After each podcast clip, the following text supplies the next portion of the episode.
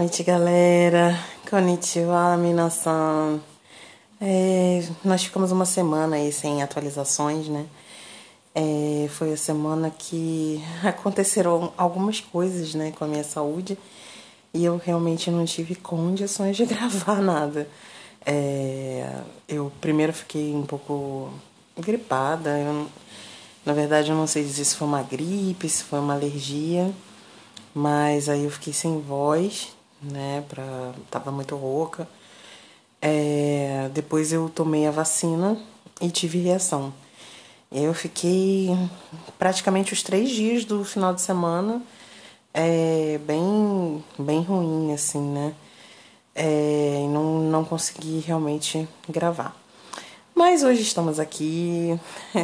foi bom, foi, foi apesar de tudo que aconteceu, foi um período bom em que várias coisas é, foram, digamos, é, modificadas, né? Porque a gente, depois de um período que você vai praticando determinada coisa, você começa a olhar é, para uma figura maior, digamos assim, né? To the big picture.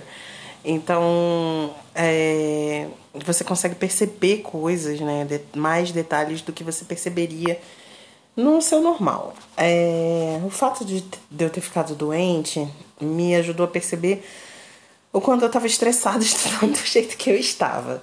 É, cada pessoa é uma pessoa e eu acredito que cada um vai descobrir o seu jeito de é, lidar com seus estudos. No meu caso, eu tinha decidido estudar um pouco de cada uma das matérias, digamos assim, né, do JLPT, do Noryoku Shiken, é, todos os dias. Então, por exemplo, todos os dias eu estudava no mínimo kanji, é, gramática e kanji, vamos pôr, dokai. Ah, é leitura, né? Que seria compreensão de texto. É, eu também fazia compreensão auditiva através do né, da Netflix, da, das músicas, né, que eu escuto, e isso eu meio que continuo fazendo. É, o Netflix eu realmente essas últimas duas semanas eu não consegui por total falta de tempo. É, bom, primeiro porque eu fiquei doente e quando eu fiquei doente, por incrível que pareça, né, a gente pensa, poxa, vou fazer repouso, vou poder assistir mais coisa. Cara, a dor de cabeça que eu senti era tão grande que eu não conseguia ler legenda. Então, assim, eu ficava lendo, eu ficava vendo os filmes que é, que eram, por exemplo, eu não conseguia ver um filme que se passasse, por exemplo, no Texas, porque o meu cérebro não conseguia processar o, o sotaque. Então, assim, eu ficava vendo filmes tipo de é, regiões dos Estados Unidos que tinham uma pronúncia mais tranquila para eu não ter que me preocupar em ler legenda. E também, é, na verdade, eu evitei um pouco a televisão, é, evitei um pouco os livros, porque tudo realmente me dava muita dor de cabeça e eu me cansava muito fácil. Essa última semana foi total falta de tempo mesmo. É, quem me acompanha no Instagram viu que eu tenho dado aula né, para crianças e isso tá me esgotando um pouco. Não exatamente as crianças, né? Porque é muito pouco tempo que eu fico com elas, mas assim, essa viagem para Barra realmente para quem tava totalmente, né, é, confinada dentro de casa, é, meu Deus, gente, tem sido um Ai, é, eu tô me sentindo meio Prince Charming, sabe? Aquela coisa de é, eu tenho que atravessar o deserto escaldante, é, sei lá, vencer o frio congelante para conseguir chegar lá na barra. Então, todos os dias eu volto para casa, gente, eu durmo, eu literalmente durmo em cima do livro. É, eu tenho tentado estudar de manhã para pelo menos garantir que alguma coisa, né, vai entrar na minha cabeça. Então, depois de tudo isso, eu decidi que, cara, vamos ser realistas e vamos adaptar esse estudo. Então, a partir de agora, eu estudo uma área por dia. Então, por exemplo, um dia eu estudo só kanji. No outro dia eu estudo só bunpo. No outro dia eu estudo só dokai. Ah, Karina, mas se você não estudar tudo todo dia, será que não vai ficar complicado lá na frente? Então, na verdade, o que que acontece? Eu dividia, por exemplo, né? Eu dividi o estudo de bunpo em três partes. Então, é, normalmente tem duas partes de texto explicativo, é, duas páginas né, de texto explicativo, duas páginas de exercício. Então eu fazia no primeiro dia uma página de texto explicativo, no segundo dia a segunda página, no terceiro dia eu fazia os exercícios. Então eu agora, no dia que é de estudo de Bumbo, eu faço as quatro páginas, entendeu? Então assim, o ritmo continua o mesmo e na verdade, na verdade, eu acabo estudando as outras coisas também. Porque quando eu estou fazendo, por exemplo, leitura, é, compreensão de leitura e compreensão de texto, acho que é isso, né, que chama, é, eu preciso saber é, a gramática, preciso entender a gramática das frases que estão no texto, e eu estou lendo kanji do mesmo jeito, né? Porque os kanjis não vêm todos com furigana, então, tipo assim, principalmente os kanjis que vão realmente cair na prova. Então você não deixa de estudar as outras coisas também. E assim, é, na verdade, eu mudei um pouco também meu estudo do kanji. Eu amanhã vou colocar, que nem eu fiz da outra vez, né? Eu vou colocar os novos materiais lá no, no Instagram. É, e eu mudei o livro que eu estou estudando kanji, porque na verdade eu estava estudando numa página, não sei se vocês lembram, e dia desses eu resolvi ler a primeira página desse site que eu estava usando. E eu descobri que, na verdade, ele é feito. Cara, eu espero que vocês não não levem para o coração o que eu vou dizer agora, tá? É, eu vou repetir exatamente o que está no site. Ele é feito por estrangeiros que não possuem ON1, porém buscam materiais em outros lugares, em outras fontes, para construir aquele site. Ok? Essa foi a definição que eles deram para eles próprios. O que acontece? Eles, se eu não me engano, eles têm até o N3, que é mais ou menos onde eu tenho, porque eu não consegui é, fazer a prova depois, né? É, só que assim, eles não têm interesse em fazer N2 e N1 e na verdade eles resolveram fazer aquilo ali porque a princípio eles iriam estudar para essas provas, mas eles meio que desistiram, assim, sabe?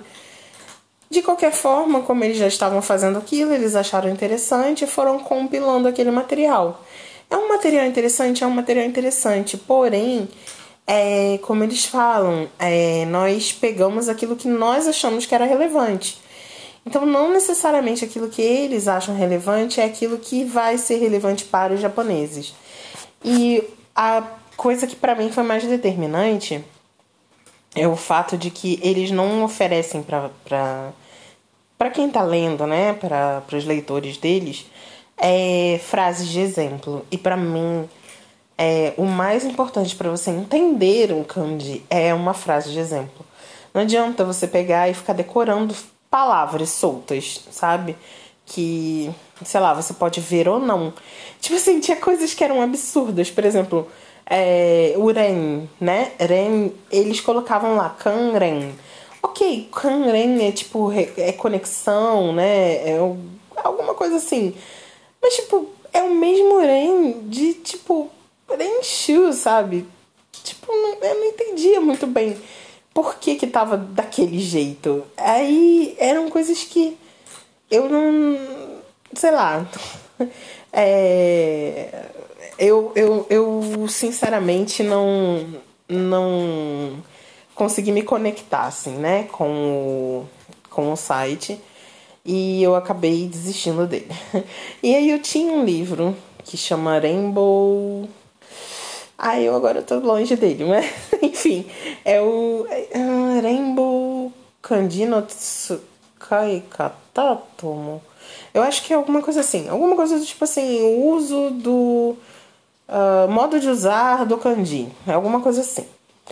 E, cara, ele é um livro, uma compilação, na verdade, de todos os kanjis estudados do primeiro ao sexto ano eu agora não tenho certeza se é até o sexto ano, mas eu acho que é até o sexto ano da, da escola japonesa. Karina, mas assim, teoricamente no N2 você não tem que ter o japonês de um aluno de segundo grau. É, sim, eu acredito que sim. Porém, é, muitos são 600 kanjis que estão contidos dentro desse livro. E, tipo assim, é muito kanji. E vários desses kanjis, eu comparando com a lista que eles tinham feito, vários desses kanjis estão nessa lista do N2. Então, eu achei por bem estudar aquele.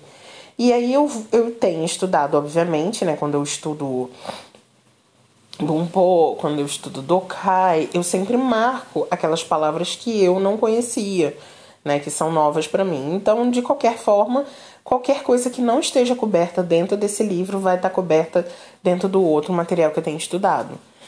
É... E também mais para frente tem outros livros que eu vou até tirar foto também, depois eu posso até fotografar de novo, mas eu já vou colocar lá porque eu acho interessante para quem já está querendo se preparar.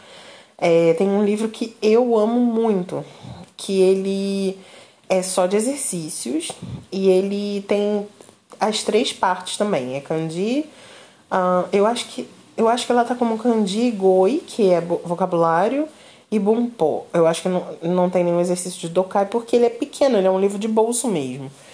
E ele tem um grupo de exercícios que você faz por dia. E lá tem lá, tipo, dia 1, dia 2, dia 3, dia 4, dia 5. E se eu não me engano, tem uma. Tipo, uma revisão que você faz, enfim, ao final da, do, da semana. É, eu achei ele maravilhoso. Eu estudei por ele uh, para o N3 e foi, meu Deus, foi muito bom. Ele me facilitou bastante. Ele tem muitas questões que já caíram antes. E como ele é uma coisa assim muito pequena, muito simples, né? Ele ia comigo para tudo que era lugar, então eu praticamente decorei o livro. Então, algumas das questões que são questões que sei lá, caem todo ano com uma ou outra variação, nossa, eu já tava, sabe, mais do que acostumada. É, teve, eu juro para vocês que teve momentos assim no, no N3 que eu parei e fiquei me perguntando, gente, eles repetiram essa questão porque tipo eu já vi essa questão antes. Eu acho que de tão condicionada que eu já tava para fazer as provas, né? Então, assim, eu super acho que você deve investir em livros de simulado. Cara, é a melhor coisa que você vai fazer. É, não é questão de você decorar as questões, tá? Mas é porque de tanto você praticar, aquilo ali entra no seu cérebro de uma tal maneira que é muito difícil sair depois, entendeu? É, eu sei que tem muita gente que fala, ah, é porque você estuda pra prova e aí no dia seguinte você já não sabe mais nada. Isso é, cara, bullshit, sabe? Não é desse jeito, de jeito nenhum. É, eu não vou dizer para vocês que teve um tempo que eu realmente me afastei da, do estudo de língua japonesa, porque eu tava com muita coisa na cabeça, muitos problemas pessoais e, tipo, não tinha cabeça mesmo para pegar. E, cara, quando eu voltei a estudar, tipo, foi como andar de bicicleta. Eu só precisei lembrar de meia dúzia de coisas pra, o cérebro pegar no tranco e recuperar tudo aquilo que ele tinha perdido. Então, tipo assim, não é desse jeito não, sabe? O importante é que você Faça disso um hábito diário. Não importa se você vai estudar muito, se você vai estudar pouco, se você vai estudar X, Y ou Z. O importante é que você estude, que o seu cérebro tenha contato com aquele idioma. Se você conseguir fazer disso uma prática diária, cara, você já tem meio caminho andado. E eu já me estendi demais. Eu, na verdade, só queria mesmo atualizar vocês em relação aos estudos, dizer que eu continuo, né? Já consegui cumprir aí meus 28 dias de Sandra Bullock e eu acho que já consegui criar esse hábito, né? Ainda não tá tão perfeito, não tá do jeito que eu realmente quero. Mas eu acho que isso só tende a melhorar, né? É uma questão realmente de de prática, de é, descobrir os nossos pontos fortes e explorar, sabe? Eu acho que é sempre assim. Você precisa se conhecer. Quem é você como, como estudante? Né? O que te faz aprender mais rápido? E vai por esse método, né? Tenta se descobrir e, acima de tudo, não deixa de estudar, não desiste, tá bom? Manda mensagem para mim dizendo que você tá gostando, que você acha que vale a pena, é, dizendo suas dúvidas, suas dificuldades, que aí eu coloco aqui, a gente debate aqui, tá bom? Beijo, obrigada!